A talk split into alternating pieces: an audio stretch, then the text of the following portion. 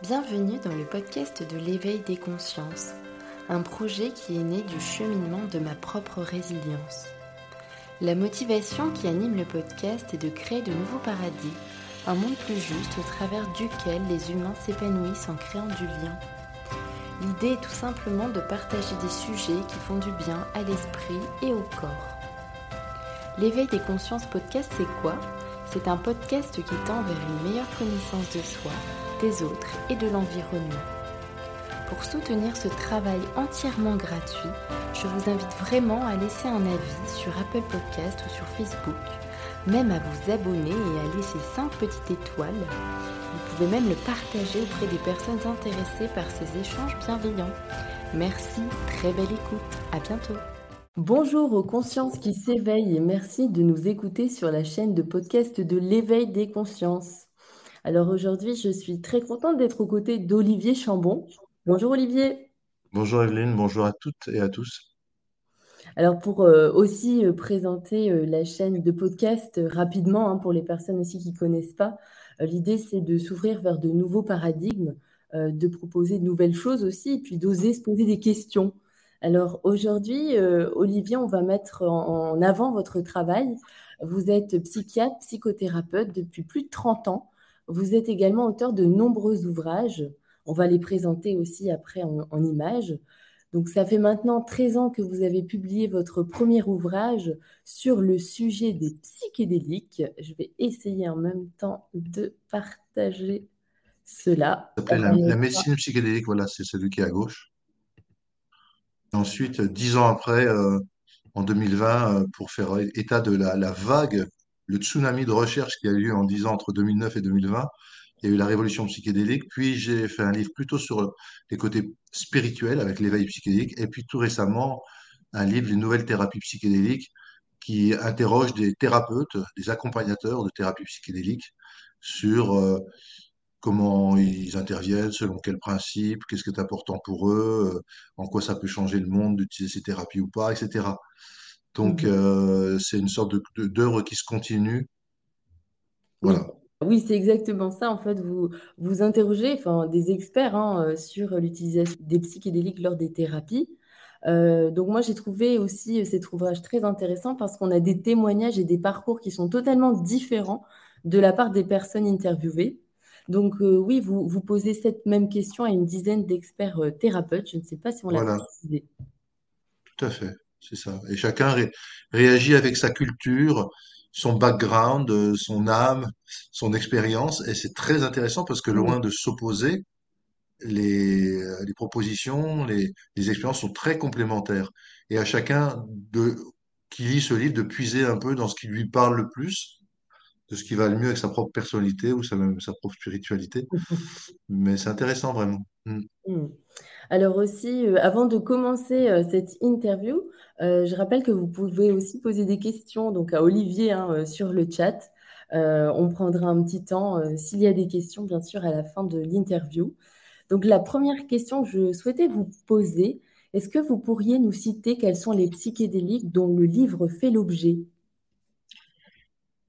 Oui, alors ce, livre parle surtout de l'expérience qu'ont les accompagnants des psychédéliques les plus classiques c'est-à-dire en fait euh, principalement la kétamine, la psilocybine, de notre champignon dit magique entre guillemets, euh, le LSD et la MDMA ou ecstasy.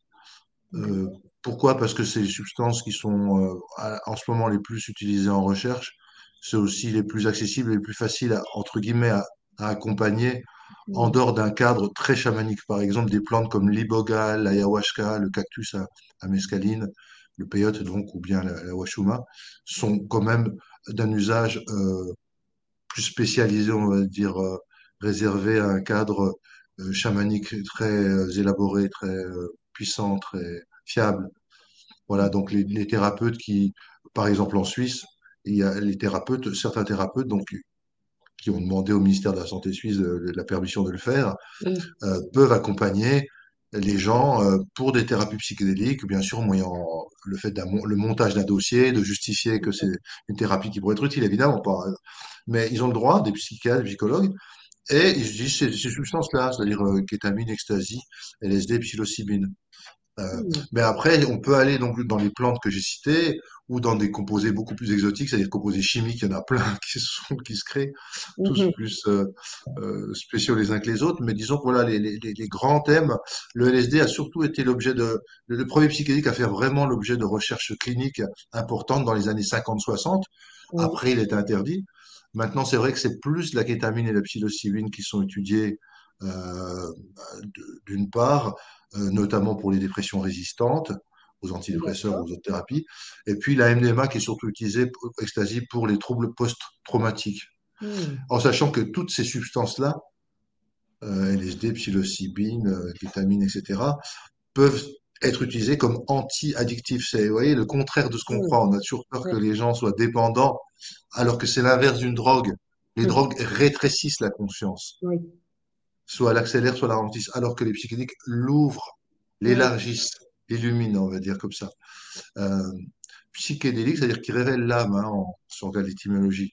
Mhm. C'est-à-dire c'est vraiment tout, sauf euh, des paradis artificiels, de- le fait d'être stupéfié, comme on dit, c'est stupéfiant, d'ailleurs on les appelle des stupéfiants, euh, c'est tout sauf euh, être confus, être dans une sorte de fuite en avant de la réalité. hein. C'est vraiment, on accède, à- enfin, les gens disent, sentent et montrent qu'ils accèdent à des réalités presque d'ordre supérieur. C'est ce qu'on appelle le caractère noétique de l'expérience, c'est-à-dire que les gens qui le vivent, disent, c'est plus vrai que la réalité. En fait, dans la réalité ordinaire, on est comme dans un rêve dont on s'éveille dès qu'on élargit un peu la conscience et on a, et on obtient une réalité augmentée plus, plus lumineuse que la, que la réalité ordinaire, plus grande et plus pleine de potentiel. Voilà. Alors, je sais que ça peut paraître bizarre que je dise ça. hein. Moi, je suis psychiatre, j'ai beaucoup étudié la psycho, j'ai écrit des livres sur la thérapie cognitive et comportementale et psychotique, donc c'est vraiment ma spécialité. Donc, je sais faire la différence entre un accès psychotique et euh, certaines expériences psychédéliques que, dont j'ai pu témoigner. Euh, évidemment, en France, c'est interdit, il faut bien le dire. hein. Là dont je Oui. parle, je ne dis pas, je ne suis pas en train de dire que je fais des expériences psychédéliques en France ou que j'accompagne. Non, c'est pas le cas, c'est interdit. Les expériences que j'ai faites, c'est dans les pays dans lesquels c'était permis le Pérou, par exemple, ou autre. hein. Oui, Voilà. c'est important de le Oui, c'est préciser. important parce que même vous, pour votre émission, il faut, faut bien que vous soyez dans les clous de la loi, et la loi peut être très sévère pour des gens qui inciteraient à la consommation. hein, ça, c'est... Là, ce qu'on fait en ce moment, on, on parle de faits, d'expériences, d'études qui ont été faites et non pas euh, d'Olivier Chambon qui a découvert euh, un, un nouvel Eldorado. hein. Moi, je suis oui. porte-parole et Mhm. j'essaye de, de- pas de vulgariser, j'aime pas ce mot-là, mais de, de rendre accessible la connaissance Après, reste la prudence et la prise en compte des lois du pays. Bien sûr, oui. Mm. Et bien être accompagné, d'ailleurs, vous le précisez à plusieurs reprises aussi dans votre ouvrage. hein. Oui, ah ben, c'est un peu fondamental d'être bien Ouais. accompagné. Je veux dire, sinon, c'est comme euh, quelqu'un qui voudra apprendre à conduire une Formule 1, alors qu'il n'a aucun permis, il n'a jamais rien conduit, et veut le faire tout seul. Mm. C'est Il va avoir des déconvenues au départ, il va lui arriver des petits malheurs. C'est comme beaucoup plus simple d'avoir un guide expérimenté, un accompagnant professionnalisé, qui, Oui, on verra comment, hein, puisqu'il y aura, il y aura, je crois, une question que avez- tu vas me poser, Evelyne. Je peux te oui, tutoyer, ça ne dérange pas? Oui, bah ça, ça m'arrange Ouais, d'ailleurs. Je me sens plus à l'aise avec le tutoiement aussi. D'accord. Donc, euh, je sais que tu vas me poser une question sur la formation des thérapeutes, sur les qualités des thérapeutes, donc on, Euh, on y oui, reviendra. On va y venir. Mais Euh, mais d'ailleurs, euh, là, j'avais une question donc, à te poser. Euh, comment t'est apparue l'idée de t'intéresser justement à ce sujet euh, spécifique? ben, en fait, euh, c'est euh, par la, la pratique de certaines thérapies dites en état élargi de conscience, des thérapies qui sont tout à fait occidentales et euh, qui n'ont rien de chamanique ou d'exotique. hein. C'est-à-dire, je me suis d'abord formé euh, à l'EMDR et en me formant à l'EMDR, j'ai été témoin en moi-même et sur les patients euh, pour lesquels je proposais ça, d'état élargi de conscience surprenant qui avaient des possibilités thérapeutiques très intéressantes et Hmm, différentes de ce qui se passe en état ordinaire ou rétréci de conscience. Donc, du coup, je me suis formé à l'hypnose. Et pareil, en formant à l'hypnose, il s'est passé des choses un peu extraordinaires pour moi. Euh, J'ai contacté une conscience plus grande que moi, et, et alors que je cherchais pas du tout, et que j'ai gardé, euh, bien sûr, euh, ma névrose normale, hein, j'ai pas, pas devenu psychotique. Euh, et puis après, du coup, je me suis intéressé au chamanisme, et dans le chamanisme, il y avait les substances psychédéliques notamment. Et aussi, je me suis intéressé là, en même temps à la psychologie transpersonnelle. Donc, Groff, Stanislav Grof est un des grands pères fondateurs. Et euh, dans la psychothérapie transpersonnelle, on s'intéresse justement au potentiel thérapeutique des états élargis de la conscience. C'est des thérapies qui sont spécialisées là-dedans, on va dire. Et, euh, Et donc, euh, j'ai lu le livre de, un des livres de Groff, parce qu'il a écrit beaucoup, qui s'appelle, euh, euh, je me rappelle plus, Expérience extraordinaire, je crois. Quelque chose comme ça. Il y a. Expérience extraordinaire dans le titre. Et, et dedans, il, il faisait référence à certaines de ses expériences euh, psychédéliques. Ah oui, c'est Quand l'impossible arrive. Voilà, le titre de ce livre, c'est Quand l'impossible arrive, de Stanislas Grof. Et, et j'étais vraiment euh, entre, entre le chamanisme qui me disait, tiens, il y a des chamans qui consomment parfois, puis Grof, qui était thérapeute transpersonnel, qui disait, qui montrait par l'exemple euh, ce qu'il avait vécu et ce, ce à quoi on pouvait accéder. Je me suis dit, c'est comme une voie de la connaissance, et une voie spirituelle et une voie aussi qui permet de faire le lien entre, comme disent les anglo-saxons, le mind ou le brain et le spirit. La, la liaison entre le cerveau, la psyché et puis la conscience euh, spirituelle, quoi. Mhm. Donc, euh, c'est des substances qui relient euh, ces trois niveaux et qui permettent de faire des hypothèses sur comment ça fonctionne et, et de les tester. D'ailleurs, il y a des recherches pour ça. maintenant. Mhm. Mais d'ailleurs, on, on va en venir en parlant de la conscience. Qu'est-ce que la conscience, selon toi? La, la conscience, on pourrait, on pourrait dire comme Spinoza, c'est la substance de base de tout. La substance de base où tout est issu. La matière comme la pensée. Ça, c'est ce qu'on appelle la perspective post-matérialiste. C'est-à-dire que les matérialistes ils disent c'est la matière qui crée l'énergie et la conscience, et, alors qu'ils ne l'ont jamais montré, et qu'ils ne pourront jamais le montrer, on- c'est sûr. Alors que la perspective post-matérialiste dit c'est la conscience d'où vient l'énergie et la matière. C'est-à-dire la conscience, c'est ce qu'on appelle l'idéalisme moniste hein, au niveau philosophique, c'est-à-dire tout est dans la conscience. Par exemple, la matière n'est qu'un des états particuliers de la conscience dans ce modèle-là. Euh, Donc, euh, c'est un champ de, de, de vie, VIE, c'est-à-dire vibration, information, énergie. C'est un champ euh, qui composé des capacités de négantropie, c'est-à-dire de remise d'ordre d'information dans le système. C'est pourvu d'une intention. Un, chercheur scientifique américain appelle ça God, G-O-D, comme Dieu, mais sauf que c'est un acronyme. G, ça veut dire guiding, O, organizing, et D, designing, c'est-à-dire qui guide, qui organise et qui conçoit. C'est un plan intelligent, évolutif et créatif, appeler ça comme ça. Enfin, il y a plusieurs façons de présenter ce, ce champ originaire qui crée des formes qui sont en fait des dissociations éphémères de lui-même, grâce auxquelles il peut s'appréhender, prendre conscience de lui-même, se voir à travers les yeux des formes qu'il a créées, s'entendre à travers les oreilles des formes qu'il a créées. Euh, et euh, sont, donc ces, ces dissociations éphémères de la grande conscience originelle, c'est nous. Ça peut prendre l'aspect de la matière ou d'esprit ou doté de subjectivité, peu importe.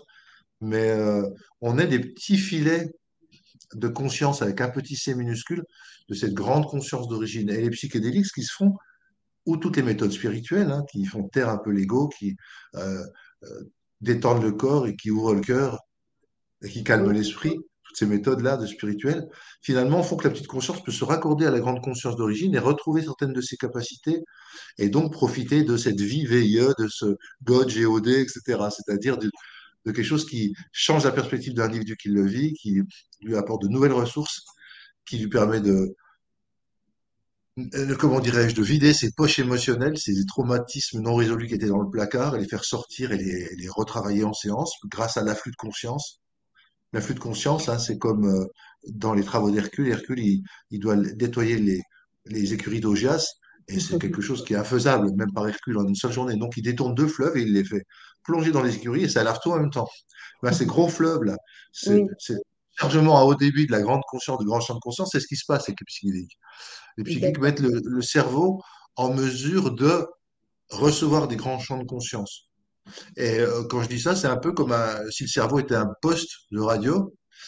Si on écoute de la musique, c'est pas le poste qui crée la musique. C'est-à-dire que si on a beau ouvrir le poste, on trouvera pas un orchestre dedans.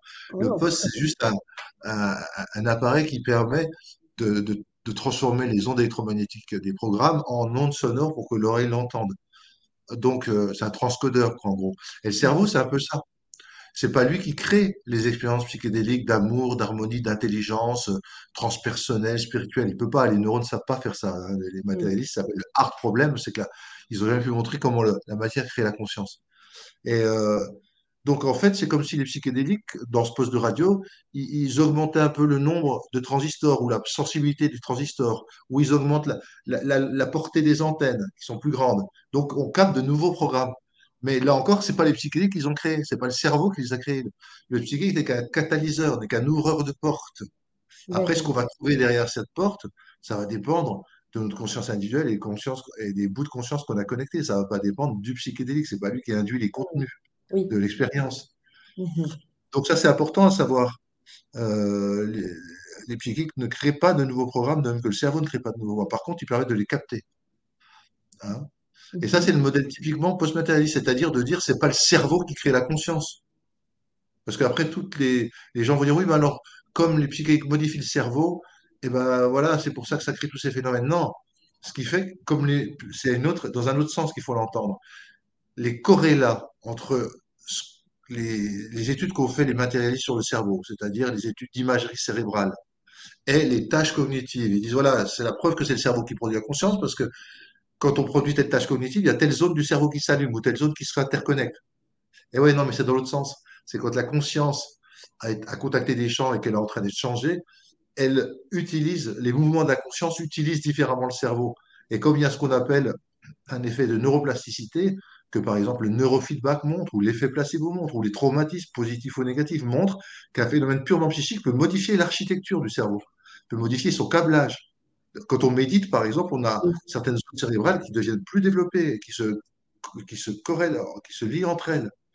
Donc, les matérialistes disent non, c'est le changement du cerveau qui crée les changements de la perception, etc. Non, c'est les changements de la perception liés à l'arrivée d'informations et d'énergie des champs de conscience contactés grâce aux, aux psychédéliques qui ont ouvert les antennes, qui ont sensibilisé les transistors du cerveau, on va dire, que du coup, comme il y a un afflux d'informations de conscience, ben, ça modifie les- le fonctionnement du cerveau. C'est dans ce sens-là la neuroplasticité. hein. Les D'accord. c'est clair ce que je dis ou pas? Oui, oui, c'est beaucoup plus clair. En tout cas, pour moi, ça l'est. J'espère que pour D'accord, j'espère que ça écoutent pour vos, tes auditeurs. Mais je pense. Euh, J'avais une question aussi euh, concernant le pouvoir antéogène des psychédéliques. Alors, est-ce qu'il pourrait permettre aux individus de devenir davantage conscients? Et à terme un changement de paradigme et de société? Est-ce que c'est possible ou est-ce que c'est utopiste selon toi? Ah bah, de toute façon, il y a des études qui montrent que déjà, euh, les psychédéliques, au moins, augmentent ce qu'on appelle le mindfulness, c'est-à-dire les capacités de pleine conscience. C'est-à-dire les capacités qu'a l'individu de, de se distancier des contenus mentaux ou émotionnels de son esprit, de ne pas réagir en jugeant, de ne pas alimenter ça en se racontant des histoires, mais de laisser passer ça et de laisser l'esprit euh, se vider tout seul petit à petit. Donc, les capacités de mindfulness, les gens qui font des psychédéliques, il y a des études qui montrent qu'ils ont, ils en ont des plus grands, enfin, ils- elles se développent suite à la prise de psychédéliques. Mhm. c'est après la prise, hein, après la séance. hein. donc, il y a quelque chose qui continue à se développer après la séance. Et inversement, que les gens qui ont déjà fait du mindfulness ont des séances psychédéliques qui se déroulent plus facilement, qui sont plus profitables, plus fructueuses, moins difficiles. Donc, il y a une interaction entre les une- cette méthode-là spirituelle et, et les psychédéliques. Mais on- je suis sûr et certain que ça serait la même chose pour toutes. C'est-à-dire que les gens qui font du yoga ont plus de facilité ensuite à, vi- à vivre l'expérience psychédélique, mais que cette expérience psychédélique les aide ensuite à mieux pratiquer leur yoga.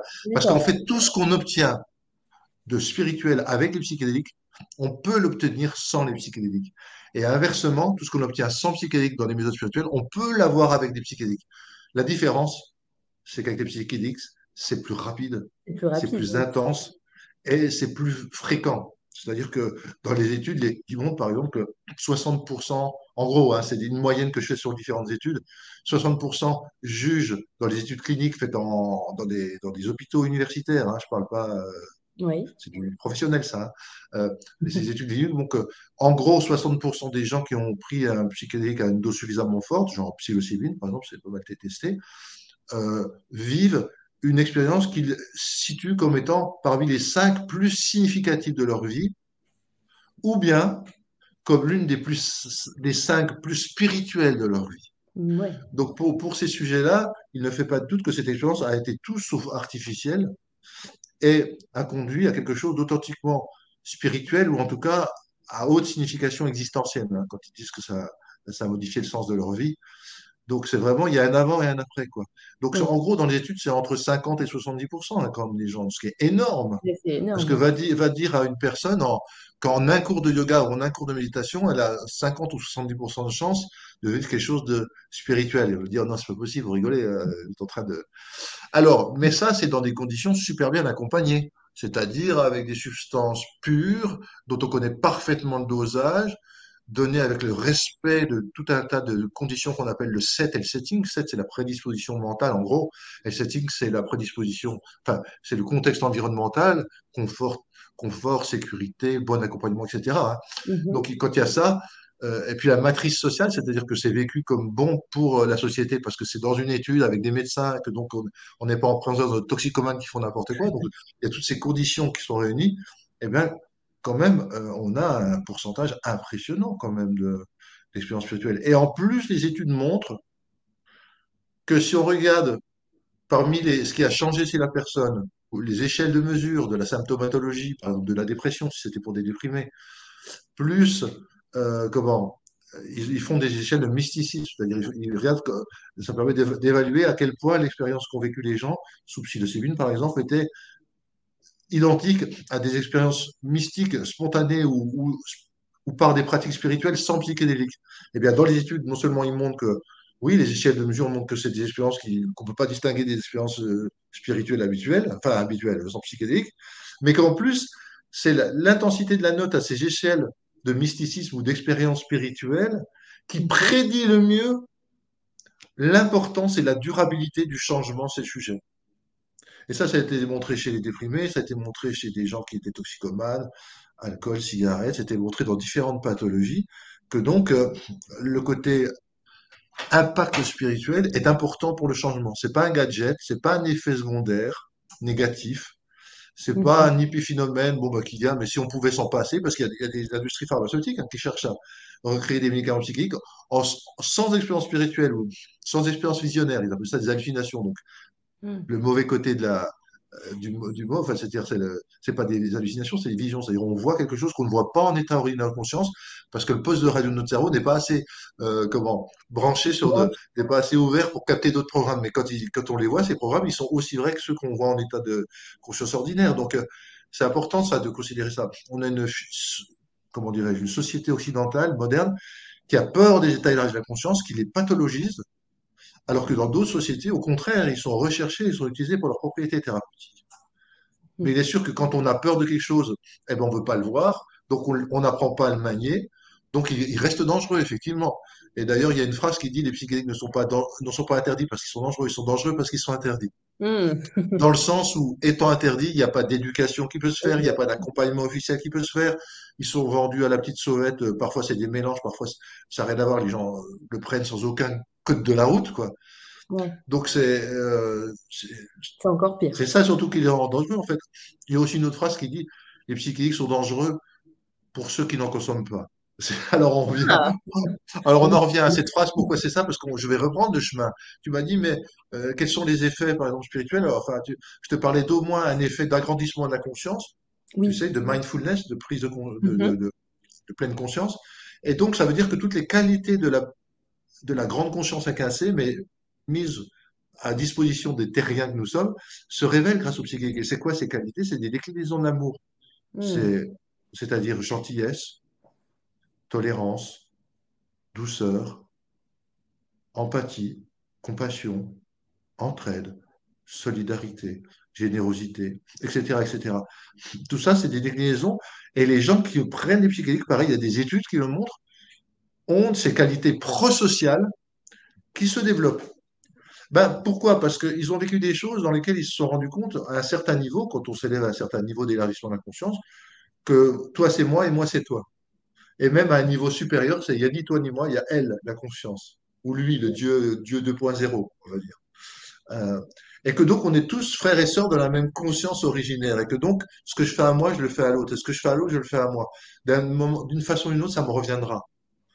Donc euh, on apprend aussi, puisque c'est parfois des expériences de mort renaissance avec les psychédéliques, lorsqu'il y a des séances fortes, et on apprend vraiment que la, la- la conscience individuelle est, est survie à la mort du corps et, et euh, qui, qui a, qui a une façon de naviguer après la mort qui est proche de la façon de naviguer dans les états élargis de la conscience des psychédéliques. Les thanatonautes, les psychonautes, pardon, ceux qui voyagent à grâce dans les états élargis de la conscience avec les psychédéliques sont aussi des thanatonautes. Ils apprennent à l'avance peut-être à, naviguer dans les états qui nous attendent, les états de conscience élargis qui nous attendent après la mort. Parce que le, le, le corrélat du post-matérialiste, c'est que le cerveau ne crée pas la conscience. Donc la conscience est indépendante du cerveau et survient à la mort du cerveau. Alors que le matérialisme, c'est l'inverse. Il disait, le, cerveau crée la conscience comme le foie crée la ville, quoi. Donc, quand le cerveau s'arrête, ben, on est, il n'y a plus rien. Or, les expériences de mort imminente, les NDE, Near Death euh, Experience, montrent qu'au contraire, quand le cerveau est complètement ralenti, voire ne, ne, ne, ne, ne fonctionne plus à l'électroencéphalogramme plat, les potentiels évoqués visuels auditifs plat, que le cœur ne fonctionne plus, qu'il n'y a plus de respiration, donc il y a une mort clinique, c'est là que la conscience reprend toute son ampleur et capacité, a des capacités non locales, indépendantes du temps et de l'espace, contact d'autres mondes, apprend des choses extraordinaires sur le fonctionnement de l'univers, fait une revue de vie de tout ce qui s'est passé et comprend à quel point l'amour manquait dans certaines situations, au contraire était bien présent, à quel, à quel point c'était important. Enfin bref, la conscience est hyper active alors que le cerveau fonctionne quasiment plus ou plus du tout. Donc ça va pas du tout dans le sens du modèle matérialiste que le cerveau ferait la conscience. Hein, c'est comme si quelqu'un qui avait une voiture disait le moteur fait avancer la voiture, mais quand on le casse, le moteur, la voiture va encore plus vite. C'est bizarre, t'es sûr, es sûr c'est le moteur qui fait avancer la voiture? Si quand on le casse, ça va plus vite, euh, il y a peut-être un, autre moyen d'expliquer tout ça. Donc voilà. Donc, euh, je ne sais plus de quoi je parlais d'ailleurs. Des aspects, euh, pourquoi ça amène quelque chose. Et ça amène aussi une grande connexion non seulement à soi, c'est-à-dire sont des, des psychédéliques, notamment la MDMA, sont des entactogènes, c'est-à-dire qui te mettent en contact de ta vie intérieure, de tes émotions, tu peux les explorer avec plus de lucidité, les refoulements, les mécanismes de défense se fluidifient, se, se, mettent au repos, et donc tu peux mieux observer ta vie intérieure que tu ne connaissais pas, parce que tu avais peur de l'observer, et tu l'observes avec plus d'amour et de compassion envers toi-même, donc ça favorise encore plus les révélations et les compréhensions différentes de ta vie intérieure. Donc c'est un empathogène aussi, c'est-à-dire ça, ça te met en contact de la vie émotionnelle de l'autre, ça te connecte tu sens ce qu'il ressent, tu, ressens mieux, tu comprends mieux comment il est, et tu peux donc mieux l'aimer et, moins l'agresser par tes jugements, on va dire. Et puis, ça connecte aussi à la nature. Et donc, ce sont aussi des, substances pro-environnementales, c'est-à-dire que c'est typique l'effet que des gens qui ont pris les psychédéliques, après, quand ils les prennent, soit dans la nature, soit après, quand ils sortent dans la nature après les avoir pris, ah, ils sont émerveillés, quoi, de la beauté de la nature, à quel point elle est vivante, intelligente, elle se connecte et communique avec nous. Et euh, on, est, on, est, on est fait de cette nature, on vient de cette nature, et nos liens sont extrêmement plus, profonds et plus intenses qu'on ne le croit quand on est un urbain qui n'a jamais vécu dans la nature. C'est incroyable. Donc il y a un respect naturel, c'est une écologie naturelle qui naît là. C'est plus euh, parce qu'on a peur de cramer en, en été et de, et de griller euh, de, sous la sécheresse, etc. C'est plus pour ça qu'on le fait, c'est plus par la peur, c'est par amour pour cette nature qui est, qui est aussi notre nature. Hmm, c'est porteur d'espoir. En tout cas, j'aime beaucoup t'entendre dire oui. ça. C'est beau. C'est très Tout à fait. Alors bon, après, on verra ce qu'en feront euh, les médecins s'ils cantonnent ça dans des cliniques pour, uniquement pour des personnes malades et donc ils refuseront ou ils feront refuser ou ils participeront à un mouvement ludique qui refusera que des sujets sains puissent s'en servir pour de l'exploration spirituelle, ce qui normalement est un droit fondamental. On devra avoir le droit d'explorer et de, de, de, de modifier les contenus et les processus de notre conscience à notre gré, pourvu que ça ne nuise pas à autrui. Or, les psychiques ne nuisent pas à autrui. Il y a des tas d'études épidémiologiques qui montrent qu'ils sont moins dangereux, bien moins dangereux pour l'individu et la société que l'alcool, le tabac, les benzodiazépines, etc. Enfin, tout ce qui est légal dans nos pays. Et, puis en plus, ces substances qui t'apprennent rien, quoi, ou très peu de choses. Alors que les psychiques t'apprennent beaucoup de choses. Donc, tu vois, c'est étonnant qu'on ait euh, diabolisé ces adducteurs de conscience et qu'on ait favoriser ces extincteurs de conscience que sont euh, les drogues habituelles, quoi. Euh, donc oui, euh, si voilà, je, disais si jamais les, les, les, les, industries pharmaceutiques ne réduisent pas les psychédéliques à des substances uniquement biologiques dont il faut renier tous les effets un peu psychédéliques parce que c'est pas ça qu'on cherche et on veut faire juste des super médicaments qui agissent sur les récepteurs comme les autres, c'est-à-dire qu'on veut les normaliser entre guillemets ou des médecins qui veulent garder pour eux le savoir et empêcher les gens qui sont d'authentiques chercheurs spirituels de vouloir accélérer, approfondir ou bonifier leur démarche spirituelle grâce au psychédélique. Non, normalement, il faut les deux. C'est pour ça que moi, bien que je sois médecin et psychiatre, euh, je me méfie quand même. Et je dis qu'il faut, il faut non pas combattre les matérialistes ou, les, ou l'approche biologique, c'est une jambe nécessaire. Il faut l'approche matérialiste et post-matérialiste. C'est comme deux jambes qui s'équilibrent pour marcher. Il faut ces deux jambes-là. Sinon, on saute sur un pied, c'est désagréable. Mais, mais qu'on n'est pas une branche, essayer de bouffer l'autre. Essayer de discréditer l'autre. Donc, c'est pour ça, comme je sais qu'il y a beaucoup de, gens qui sont plutôt dans le domaine biologique en ce moment dans le psychique, moi, j'ai plutôt été, je suis plutôt allé dans le domaine spirituel, post-matérialiste, la conscience. Et c'est pour ça qu'on a créé notamment avec Stéphane Schillinger, qui est un excellent aussi euh, auteur qui a écrit La sagesse interdite chez Trédaniel, qui montre à quel point toutes les grandes religions, polythéistes, monothéistes, les prophètes, euh, les, les écoles à mystère grec, le chamanisme, tout a été influencé et, marqué par l'usage de psychédéliques. Les penseurs grecs, les tragédiens grecs, les poètes grecs, euh, les grands, hein, Platon, euh, Aristote, Cicéron, Marc Aurèle, ça ben, c'est pas des Grecs, c'est des, des, Romains, Sophocle, Échille, enfin bref, ils ont participé notamment à des mystères, des écoles à mystères, qui utilisaient du kikéon, c'est-à-dire du, LSD, l'équivalent du LSD, notamment dans la célèbre école des mystères d'Éleusis. Et, et, Stéphane Sininger, dans son livre La Sagesse a bien fait le, rapprochement entre toutes ces, racines historiques des psychédéliques qui ont aidé l'humanité à s'élever, à la fois dans la spiritualité, mais aussi dans le savoir. La philosophie, la physique grecque euh, doivent aux, psychédéliques. Et même euh, Crick, qui, a eu le prix Nobel de, biologie, euh, qui a dit qu'il avait découvert la structure de l'ADN euh, grâce au LSD ou Karine Mullis qui a, trouvé les polymérases grâce au LSD. Donc même encore maintenant, ce sont des substances qui aident l'humanité à évoluer. Donc il faut arrêter de les, diaboliser, de les stigmatiser. Mhm. Je voudrais aussi euh, revenir, euh, bien que ce soit très intéressant, vous en parlez aussi hein, dans l'ouvrage, de toute façon vraiment euh, tout est expliqué, mais je voudrais revenir sur une question en fait qu'Anna Sandra vous a posée concernant les émotions. Qui nous bloque l'accès des fois à ce monde spirituel. Et en fait, j'ai beaucoup aimé parce que vous répondez que grâce à l'élargissement de la conscience, on n'est plus dans l'émotion. Est-ce que vous pouvez nous en dire plus? Oui, alors, on n'est plus et on est en même temps. Parce que la meilleure façon de ne pas être, euh, comment dirais-je, soit bouleversé, euh, envahi par une émotion ou de ne pas s'en dissocier, s'en couper, s'anesthésier, et on se prive d'une partie de notre vie intérieure à ce moment-là. Donc la meilleure façon de ne pas être soit submergé ou soit dissocié, c'est d'accueillir une émotion, mais pas l'accueillir au niveau de toutes les histoires qu'on se raconte, les histoires négatives sur soi, sur les autres, sur le passé, sur le futur, hein, qui l'alimentent, comme si on mettait des bûches dans le feu, mais de laisser la composante physique, emotion, ça veut dire énergie en mouvement, donc l'énergie en mouvement dans le corps, qui a été bloquée par ces structures euh, cognitives ou affectives, ces histoires qu'on se raconte, qui les nourrissent, hmm. qui a été bloquée, et la laisser circuler dans le corps jusqu'à ce qu'elle soit évacuée, jusqu'à ce qu'elle soit purgée naturellement, sans ni la repousser, sans ni l'attirer par tout ce qu'on se raconte justement. Donc, euh, les psychédéliques aident à avoir une conscience suffisamment large pour que la conscience soit plus dans la douleur, mais c'est la douleur qui est dans la conscience. C'est-à-dire que la conscience est devenue plus large. Et étant plus large que la douleur, elle peut la vivre en conscience. Et comme le, soleil fait fondre un bloc de glace sans qu'il y ait besoin d'effort, de, raisonnement, de comprendre, ça se fait tout seul. Le soleil de la lumière de la conscience, quand elle est en présence imposée à la, à la douleur non entretenue, non nourrie par les pensées, eh ben, fait fondre cette douleur qui se délite. L'association corporelle qui est associée à cette émotion change, se transforme, on les suit avec curiosité. Hmm. Et elle se purge, et c'est très bizarre, ça fait comme si ça, n'avait jamais existé. Ça, c'est un peu aussi ce qu'on appelle le Tipeee ou, euh, ou régulation émotionnelle, c'est une méthode particulière, mais on retrouve ça aussi en mindfulness, en méditation pleine conscience, cette attitude de non-résistance, de non-jugement vis-à-vis de l'émotion, qui est vécue non pas comme un ennemi ou comme chose qu'il faut absolument restreindre, mais comme une énergie qui jusqu'à maintenant avait été enquistée, retenue, comprimée, c'est ça qui crée la douleur, et qu'on peut apprendre à relaisser circuler fluidement et sans la, compliquer de penser.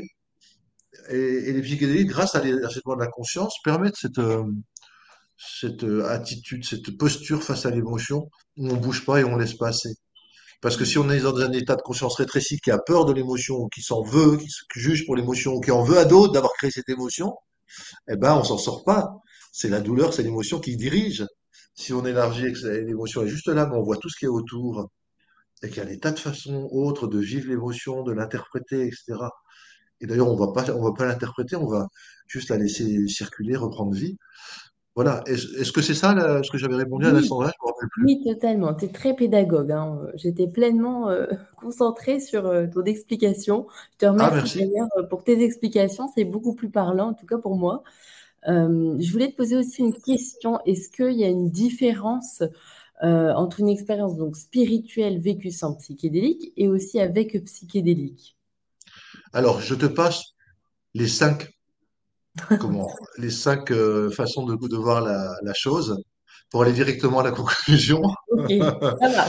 C'est qu'a priori, a priori, enfin, a priori, et par la recherche, le contenu mental, émotionnel, spirituel d'une expérience mystique sans psychédélique est le même qu'une expérience mystique avec psychédélique. Simplement, la seule différence est que c'est vrai qu'une expérience psychédélique ne constitue pas une vie, euh, pardon, excuse-moi, une, une expérience spirituelle sous psychédélique ne constitue pas une vie spirituelle. C'est-à-dire que si la personne se contente de vivre des très belles expériences, mais n'en tient absolument pas compte pour changer quelque chose dans sa vie quotidienne, se laisse reprendre par ses vieux schémas et oublie les nouvelles compréhensions qu'il avait eues pendant la séance psychédélique, et se repose sur ses lauriers et attend la prochaine séance psychédélique pour de nouveau avoir un aperçu spirituel, ben, ça va pas l'avancer beaucoup. C'est vrai que, de toute évidence, euh, les expériences sont bien spirituelles, mais ne conduisent pas à une vie spirituelle s'il n'y a pas de pratique régulière, ou en tout cas s'il n'y a pas une application de ce qui a été compris, vécu dans la vie quotidienne. Donc ça, c'est ce qu'on Mhm. appelle l'intégration. Et c'est pour ça que intégration, assimilation. C'est pour ça que les thérapies psychédéliques sont en trois temps. Il y a la préparation mentale, émotionnelle, énergétique et physique pour que l'énergie de la, la substance circule bien et qu'il n'y ait pas des crispations qui fassent Mhm. vibrer l'ensemble et ce soit très désagréable.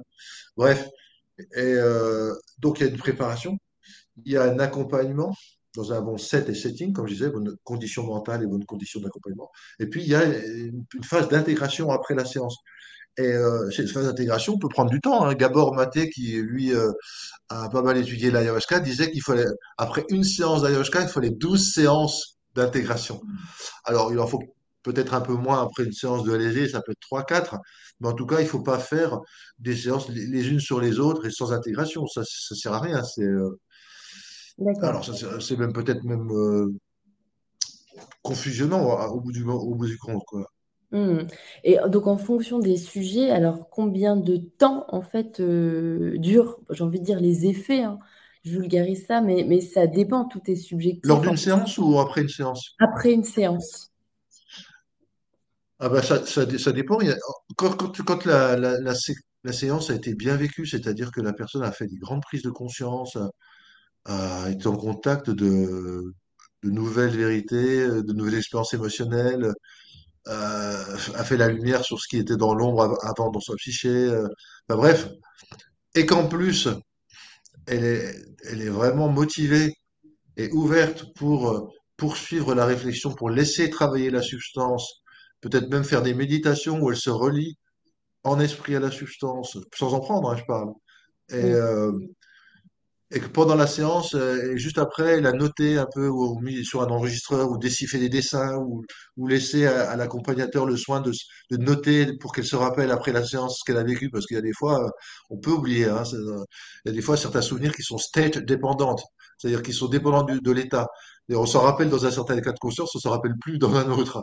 Donc c'est bien qu'il y ait quelqu'un comme, soit qui enregistre, soit qui note pour nous le rappeler après, et que ça reste un point de référence valable pour les mois qui viennent. Donc, si on est dans cette ouverture de je veux progresser, je veux euh, continuer avec une, voie spirituelle qui permet de, faire fructifier les acquis de la séance psychédélique, ça peut durer longtemps. Les effets, on peut les ressentir. Ça s'appelle l'afterglow en anglais, glow de G-L-O-W. Euh, c'est-à-dire la, queue, la traîne de l'expérience, ça peut durer longtemps si on est sensible, si on, si on le cherche, si on l'anticipe, si on va le trouver. Euh, donc, euh, il y a des gens, par exemple, si on reprend l'ayahuasca, qui font des choses ayahuasca, et ensuite, pendant un an entier, ça travaille, et l'esprit de l'ayahuasca euh, leur parle pendant, pendant leurs rêves, ou pendant qu'ils ont un, un état élargi de conscience par une autre méthode, l'hypnose, par exemple, l'UNDR, il, il leur apparaît un serpent, le serpent de l'ayahuasca. Enfin, dire, il y en a qui sont vraiment en lien, qui restent en lien avec l'esprit, entre guillemets, de la plante, ou sans guillemets, ça fait qu'on le voit. Et puis d'autres, non, euh, ils font un truc, et puis voilà, ils repassent à leur... euh, Et là, c'est la dépendance psychologique, finalement, elle a plus de chances de se passer là. C'est-à-dire quand les gens font des expériences massives n'en tiennent pas compte. Et puis après, ils ont besoin d'en refaire parce que comme ils n'en ont pas tenu compte, ça n'a pas changé grand-chose. Donc ils éprouvent le besoin de... Tu vois ce que je veux dire? C'est. Mhm. c'est clair ce que je dis? Oui, ça va? Oui, oui, c'est très clair. D'accord. Euh, donc, euh, après tous les témoignages que tu as récoltés euh, dans cet ouvrage, euh, est-ce que tu pourrais nous dire justement quelles seraient les qualités d'un bon accompagnateur? Parce que bah, tu insistes hein, sur le fait que ce soit très important. Ah ben oui, tout à fait. Bah, un bon acc- accompagnateur, c'est quelqu'un bon, qui est, qui est ouvert. Ouvert, c'est-à-dire qui est prêt à entendre des choses euh, qu'il ne connaît pas ou avec lesquelles il n'est peut-être pas d'accord ou peut-être euh, qui sort complètement de son champ habituel de formation, qui est curieux, qui est tolérant, qui est empathique, qui est capable d'accueillir la souffrance, donc qui est Mhm. capable d'intervenir et aussi de ne pas intervenir, de s'abstenir d'intervenir pour laisser le processus se faire. Alors que dans certaines écoles de psychothérapie, on va vite essayer de, de faire quelque chose, alors que là, pour le sujet, à ce moment-là de la séance, il faut laisser faire l'intelligence du vivant, l'intelligence de la substance, l'intelligence de son âme, et pas intervenir en tant que thérapeute. Il faut savoir à quel moment il faut intervenir et à quel moment il ne faut pas intervenir. Il faut, euh, moi je dirais, avoir des notions euh, d'énergétique, des capacités de lecture des phénomènes psychocorporels, parce que parfois il y a une nécessité d'un petit contact, d'un petit massage, ça, ça. Alors bien sûr, avec des précautions éthiques, hein, pas de, pas de contact sexuel, pas de massage érotique, hein, c'est uniquement en, fonction des besoins de la personne et, quelque chose de juste à ce moment-là, et pas forcément pris l'avance. Donc il faut aussi que la personne ait euh, fait des thérapies euh, non seulement, si possible, qu'il soit psychothérapeute de base, de formation de base, mais en plus qu'il ait une formation complémentaire en, en- en psychothérapie transpersonnelle, hein, ces fameuses psychothérapies qui travaillent en état de conscience, voire en psychothérapie spirituelle, c'est-à-dire qu'il est capable de, d'interpréter et d'utiliser la composante spirituelle qu'on a tous en nous et qui est de la, la recherche de l'union, de la réunion, de la communion avec la source, avec un S majuscule, avec le Mhm. je, avec un J majuscule, le je tout nu, c'est-à-dire sans qualificatif. Je suis celui qui est, quoi. L'origine de l'être. C'est beau. Euh, voilà. Et tout ça, tout ça, si tu veux, euh, il faut être sensibilisé, donc avoir des capacités de psychothérapeute classique, de psychothérapeute transpersonnel, de psychothérapeute spirituel, presque on pourrait dire ça. Euh, et puis avoir une connaissance euh, euh, bah, de ce que peuvent rencontrer les gens dans certains états élargis de la conscience. Moi, j'appelle ça le niveau 2 prime, dans les six niveaux de la conscience que je mets dans le livre euh, l'éveil psychédélique, hein, c'est un modèle en six niveaux, et au niveau 2 prime, niveau transpersonnel, les gens peuvent rencontrer euh, certains, certains comment, archétypes, certains symboles, peuvent Mhm. revivre des histoires genre quête du héros, mythe, euh, et euh, c'est important de, de, de, de connaître ces symboles, ces mythes, ces archétypes, pour euh, être capable de les repérer, puis de savoir comment l'individu peut se situer vis-à-vis de ça, comment on peut l'aider à en tirer les côtés lumineux et pas les côtés ténébreux, ou se séparer des côtés ténébreux de l'archétype, qui peut être Mhm. possessif presque à un certain niveau. Euh, et puis, euh, quand on parle de, psychothérapie spiritu- spirituelle, c'est bien de connaître les différents courants religieux, parce que les gens peuvent vivre vraiment des choses qu'ils ne connaissent pas. Ils peuvent être tout à fait naïfs, athées, sans aucune culture, ni euh, symbolique, mythique, ni, euh, ni religieuse, et vivent des choses d'une précision et d'une et d'une profondeur qu'on se dit, mais comment euh, ça, c'est des, des sages qui disent ça, ou c'est des, des, des, comment on appelle ça, ceux qui sont censés euh, être les scribes euh, de, de- du, du dogme ou du canon, euh, des érudits, voilà, des, c'est des érudits du bouddhisme ou des érudits du, du- du judaïsme, des érudits de la gnose qui disent Mhm. ça. Comment vous pouvez savoir ça? Ben, ça leur est venu parce qu'ils se sont branchés à l'inconscient collectif jungien, hein, c'est-à-dire Mhm. ces champs d'information de vie et d'énergie, voilà, c'est cette noosphère, dirait Teilhard de Chardin, cette toile Mhm. suprale, dirait euh, Emmanuel Mhm. Ransford, c'est-à-dire en fait, ce, gr- ce grand cerveau fait de toutes les petites expériences, cette banque de données vivante et intelligente qui continue à grandir, parce que la conscience, elle adore apprendre, elle adore grandir, elle adore s'expandre. La conscience aime la conscience, elle aime rencontrer la conscience, jouer avec. Donc, euh, il y a, y a toute cette banque de données comme ça, et les gens rencontrent à un certain niveau d'élargissement de conscience, de remonter de la petite conscience au fond du tourbillon qui remonte vers la grande conscience de l'océan primitif, ils retrouvent leur lien et leur connexion avec ces savoirs. Mhm. Euh, et ça peut être très spectaculaire d'ailleurs. Et c'est bien que le thérapeute euh, ait ces notions pour pouvoir être un interlocuteur euh, intelligent avec le patient. D'accord. Savoir comment interpréter ça, comment, quoi en faire, quelle portée euh, énergétique ça peut avoir, ces symboles, c'est- quel, euh, qu'est-ce qui ramène de plus vivant encore à l'individu après l'avoir vécu. Mhm. Alors, ici, on a une question de Nadège. Et comment le trouver, le bon accompagnateur, Et justement? alors, j'ai pas fini, excuse-moi, parce que pour l'accompagnateur, il y a aussi le fait que c'est bien qu'il ait des connaissances en neurosciences et psychopharmacologie notamment pour qu'ils sachent qu'il n'y a pas des interactions médicamenteuses, parce qu'il y a certaines substances psychédéliques qu'il faut absolument pas prendre avec certains médicaments psychiques ou physiques, hein, absolument pas. Et c'est bien aussi qu'il ait des connaissances en psychopathologie, c'est-à-dire les maladies mentales ou le- les organisations pathologiques de la personnalité, parce que euh, il y a certaines personnes, des borderline, des narcissiques euh, avancés, des pré-psychotiques ou, ou psychotiques, euh, des bipolaires, des personnes qui ont des problèmes qui sont pas trop compatibles avec des psychédéliques, surtout pas quand euh, ils sont en dehors d'une clinique, etc. Mais ça fait déjà partie des critères d'exclusion, même dans les cliniques sécurisées où il y a du personnel 24 heures sur 24, 7 jours sur 7, même eux, ils, les évitent. Donc, il il donc tout ça, il faut s'y connaître un peu, hein, il faut être capable de détecter.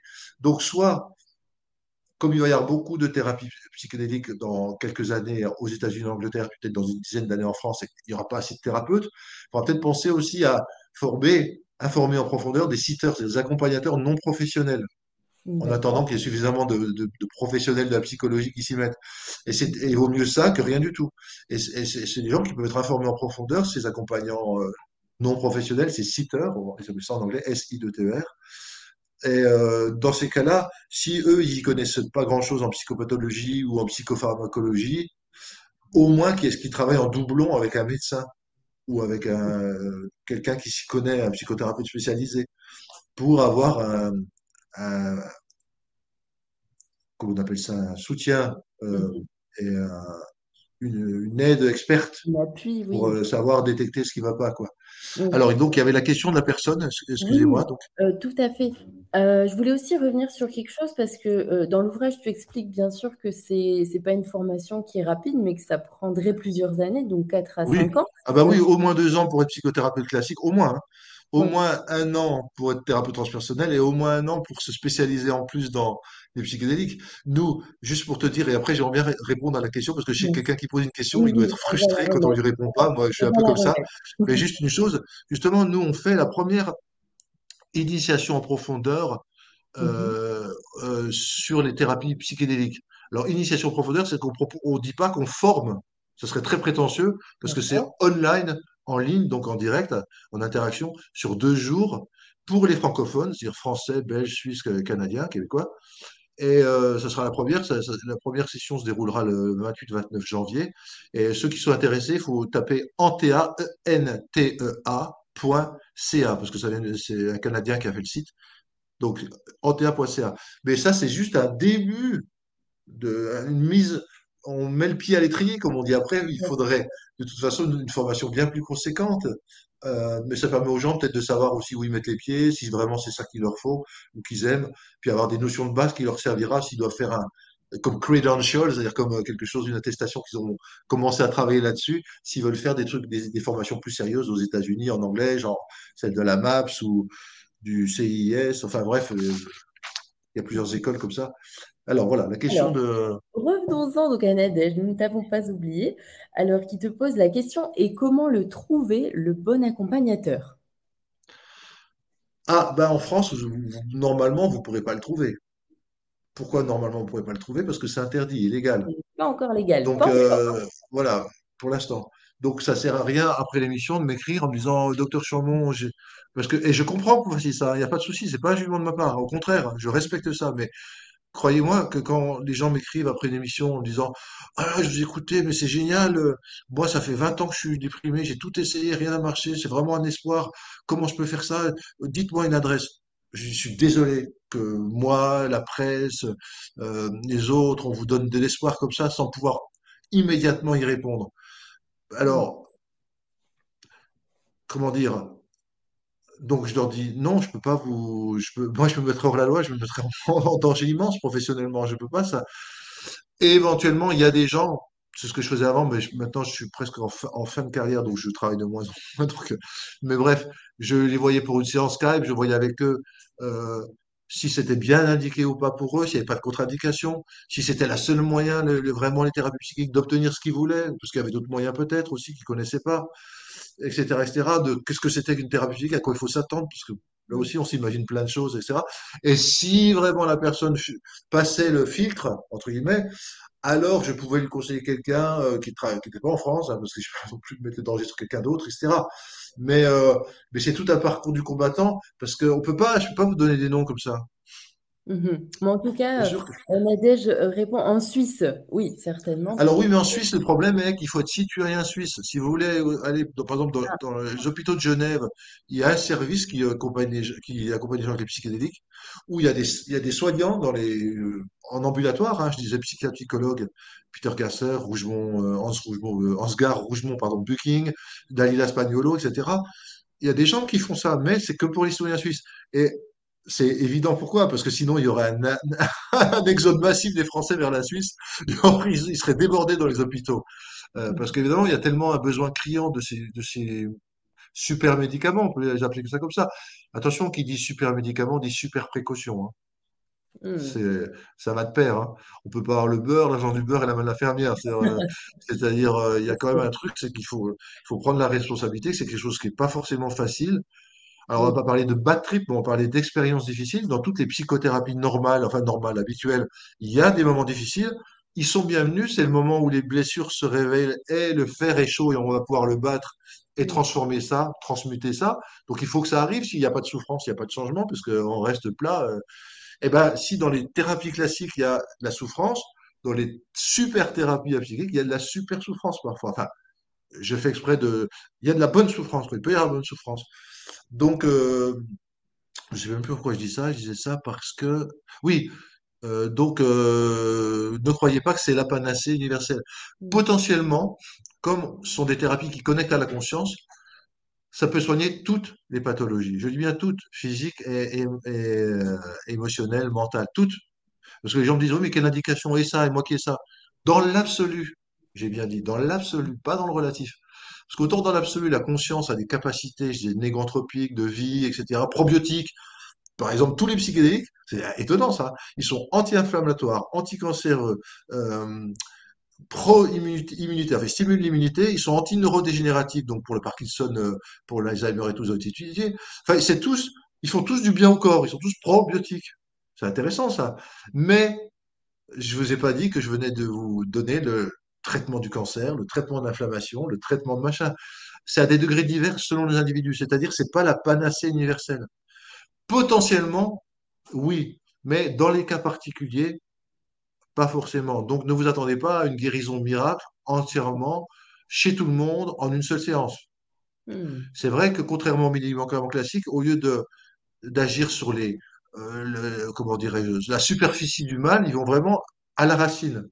Donc ça c'est vrai. Donc, il, traite vraiment euh, la base du problème. Euh, c'est vrai que quelques, quelques séances suffisent, une, deux, trois, souvent.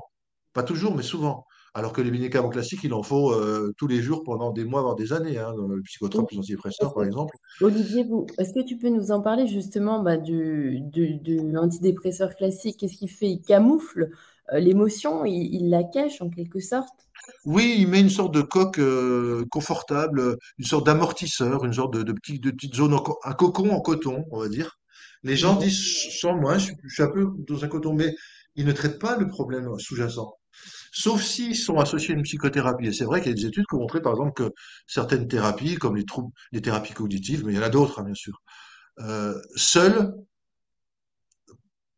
comparé à un antidépresseur seul, faisaient moins bien que thérapie plus antidépresseur.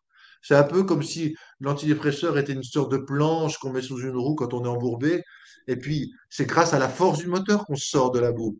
Mais c'est la planche qui permet d'accrocher. Sinon, on serait empêtré, ça, ça, tournerait à vide. Mais une fois qu'on est sorti, on ne garde pas la planche. Ça ne sert plus à rien, la planche. C'est un peu comme ça. Alors que les psychédéliques, ça serait plutôt, ça nous apprend à pas tomber dans les ornières, Mhm. Euh, justement, ou sur un chemin plus clair où il n'y a pas, qui est pas boueux et qui on va pas faire l'erreur de se, de se mettre dans l'ornière. Il y a un changement profond quoi qui se passe. Euh, voilà. Est-ce que j'ai répondu à la question ou pas? Oui, oui, oui, tout à fait. Oui. Euh, je voulais te demander aussi, est-ce que tu, tu penses que les psychédéliques, justement, dans le cadre d'une thérapie, ce sera bientôt rendu légal en France? Tu parlais d'une dizaine d'années, peut-être. Oui, alors c'est comme des conjonctures. Euh, je- en réalité, je sais pas, je, je suis pas prophète, je- mais disons, si on suit la logique des choses, vu que la France, dans beaucoup de domaines, a toujours euh, 5 à 10 années de retard sur les États-Unis, en gros, quoi. Bon, pas toujours, il y a des fois on, on avance, mais dans bien des domaines euh, de changement de mentalité.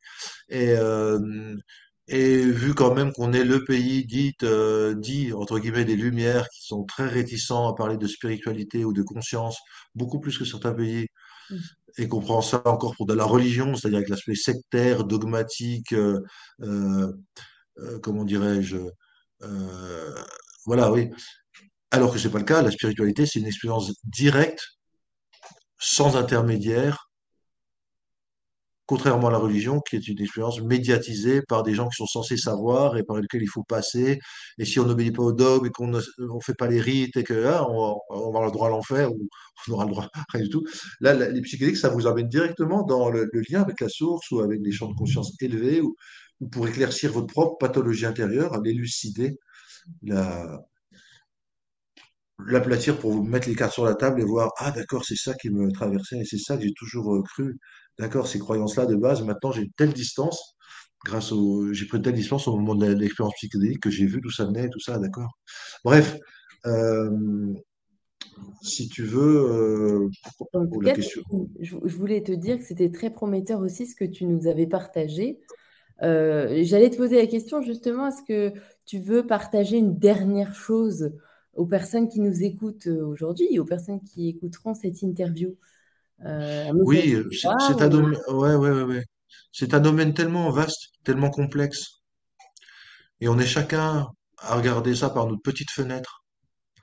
peut-être en croyant avoir la vérité ou la plus grande partie de la vérité, alors qu'on n'est pas sûr du tout que ce soit le cas. Moi, ce que je vous ai dit ce soir, c'est juste le résultat d'une personnalité qui est la mienne, qui a filtré euh, ce qu'elle a vu avec ses propres euh, a priori. Euh, il y a sûrement des choses vraies dans ce que je vous ai dit.